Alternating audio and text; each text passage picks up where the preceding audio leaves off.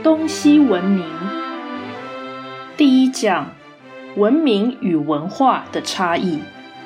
二、文明区别价值高下，文化不谈价值判断。文明与文化的差异这个问题，它就像生命态度跟生活方式的差别一样，这是素质跟形式的不同。也就是说，生命态度是一个值的问题，生活方式是一个形态的问题或者量的问题。值与量是不一样的，值是 quality，那量是 quantity，这是两回事。所以你不应该把质量当做同一件事。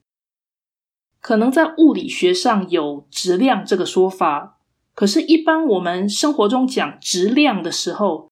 值跟量是不同的两件事，所以现在我们说生命态度是值的问题，那这就是在问说你用什么样的人生观活着？那至于生活方式是一个量的问题、形态的问题，这个是在说你几点起床呢？你是搭地铁？你看报纸？你吃素食？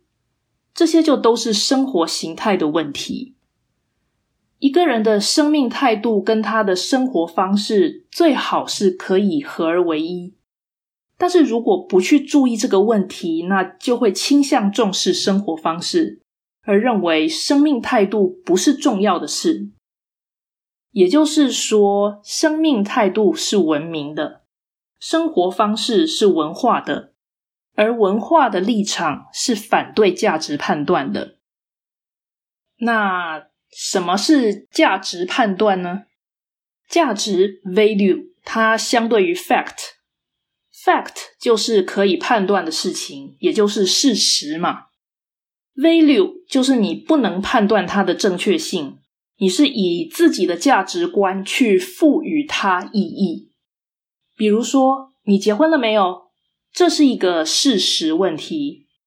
那如果说你觉得结婚是好事吗？这就是一个价值判断问题。你结婚了吗？这是一个事实问题。你结婚的对象是某某吗？这好像也是一个事实问题。但是，比如说，如果我认识那个人，那我说：“哦，你跟某某结婚，那恭喜你啊。”那应该是表示说，我认为你跟那个人结婚是好的，是有价值的。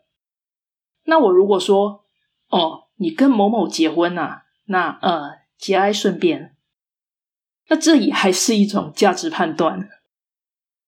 你跟谁结婚，这个选择本身其实它是一个价值选择。结婚是终身大事，这种说法就是一个价值判断。那至于说结婚要透过怎样的手段来建立这样的关系，比如说法律上怎样规定，经过什么程序是算是结婚，那这是一个事实层面的问题。所以回过头来说，文化不讨论价值判断，但文明是在区别价值高下的。那在这种状况之下，如果我们以文化来相对文明，其实这是文化的一种自残、自觉，它不是文化的自立或独立。因为文化是下层文化，不谈价值判断，而文明是要讲高低层次的。那你说文化可以相对于文明而存在，这等于是拒绝一切的价值判断。好比说，你结婚了，然后你拒绝一切别人对于你这个婚姻的评论，这就是一种自我封闭、自我伤害。要知道，人类历史是先有文化才有文明的，因为人类早期不可能去创建高层次的文化，他们的文化主要就是求生。所以，早期文化主要是经济的问题、社会的问题、政治的问题。文化一开始并不是高层次的文明，所以文字的发明是文化层次，它还不到文明的层次。你要写出好的诗、好的文章，这才是文明的层次。只是有文字的话，这还处在文化层次，因为文字是沟通的需求，它是沟通的一个工具。所以，同理，如果我们说这个人很有文化，这种说法是不好的。如果说这个人很高明，或这个人很文明，那这是好的。你如果说这个人很有文化，这是现在流行的说法，这其实是不当的。因为文化是不谈高低的，那如果是多跟少不谈高低，那多或者少其实并不重要。就像说，如果石头是非常非常廉价的，或者说这种石头根本没有人要，那你有很多这样的石头又有什么价值呢？如果钻石是受到欢迎的，那高级的钻石就很有价值。所以，文化只是一个形态。如果它要变成一种素质，那它需要提升。它要提升的话，就不应该是量很多的问题，应该是层次很高的问题。就是文化其实不能用计量的方式去讲的。所以你说，诶，这个人很有文化，这个口语是不当的。那你要说，这个人很有修养，很有涵养。很有知识，那这个就是说，这个人很文明。所以我们要知道，文化 （culture） 它是一个名词。那文明呢？它可以是形容词，可以是名词，也可以是动词。civilize 就是教化，以文明来使人开化，这个是动词。civil 这个是有涵养的、有修养的。Civilization 就是我们一般说的文明，那 culture 它只是一个名词，它基本上就是一个生活方式，一个处事的方式，way of life。它是一个行为模式，而行为模式未必是有道德的，未必是有品味的。所以文化是一种状态，而文明是一种境界。状态是一种现象，但是境界是要追求真相。也就是说呢，文明就是高级的文化，文明是包含文化的，而文化是创造文明的基础。但是你不能说，因为基础不可以欠缺，所以就不断的去强调文化，因为文化层次提高了就可以称作文明。那你为什么要不断讲文化而拒绝去讲文明呢？你讲到文明，那就包含文化啦。你一直在强调文化，这就是拒绝提升，或者是拒绝价值观的判断。文化脱离文明，其实是一种自甘堕落；以文化来否定文明，这其实是一种沉沦，或者说这是沉沦的时候自我安慰。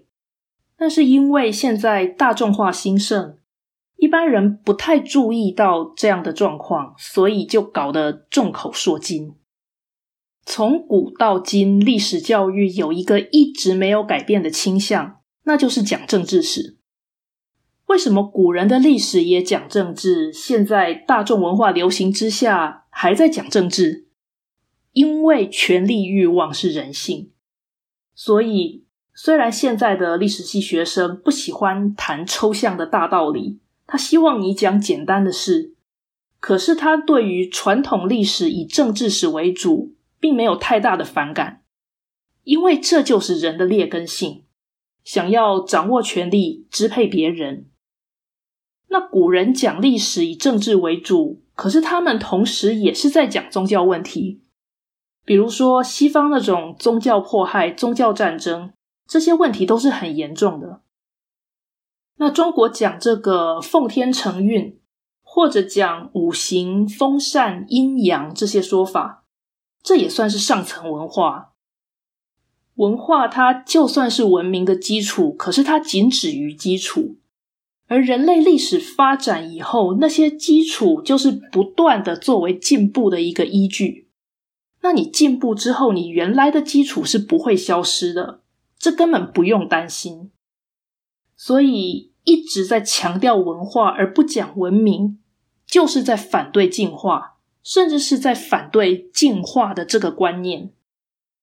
现在有很多学者都有一种警觉，就觉得不要去讲进化，要讲演化或者演变变迁来取代进化，一直要避免讲价值判断。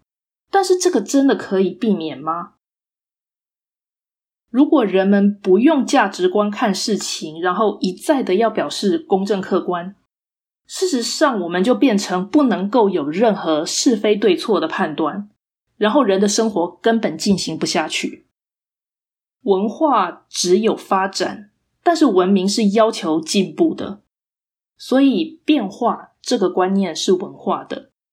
但如果是进化，这就是文明的主张。文明的变化其实是告诉我们有一种永恒的道理。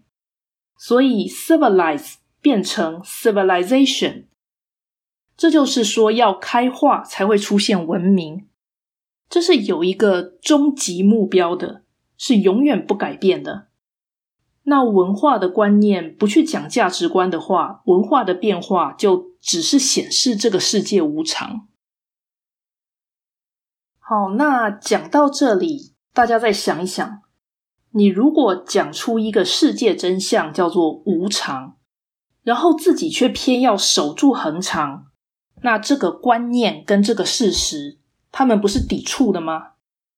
所以，我们应该要讲说，这是一个无常的世界，但是万变不离其宗啊！这一切变化，它应该有一个依据，有一个目标。那这些现象，就是在启示我们有一个永恒的道理。事实上，如果无常是真的，如果没有一个常理，那其实就没有所谓的变化了。如果我们可以讲出一个变化，我们一定有一个根据。比如说，呃，大学校园越变越丑了，你这么说一定有一个根据。那那个根据有两个因素，一个是你看过，你知道过去的大学校园是什么样子。那第二个，你可能根本不必看过过去的校园，但是你有一种尝试，那是对美感的一种掌握。然后你看到学校现在的样子，就像是这个世界进来那种恶化。然后你发现学校跟那个变化其实是一样的，你就知道这个世界在恶化，那学校也一样。主张无常其实是默认背后有一个永恒的道理，但是会这么讲的人，他经常都没有这个警觉。因为当你讲无常，你背后不是有一个恒常的标准，你才能出现，才能讲出无常吗？嗯，讲个比方，假使你从来没有看过某人，那你第一次看到他的时候。你就不会出现一种感觉，是他变老了，还是变丑了，变好看了？你不会出现这样一个世事变化无常的思考吗？你只要看过他一次，第二次你看到他的时候，你会开始有一个判断，就是诶，他是变得好看，还是变得不好看了？这是有一个依据的。那我们对这个世界无常的感慨，其实表示我们背后有一个恒常的标准。那个标准可能是童年，也有可能是我们自己内心对于理想世界的一种期望。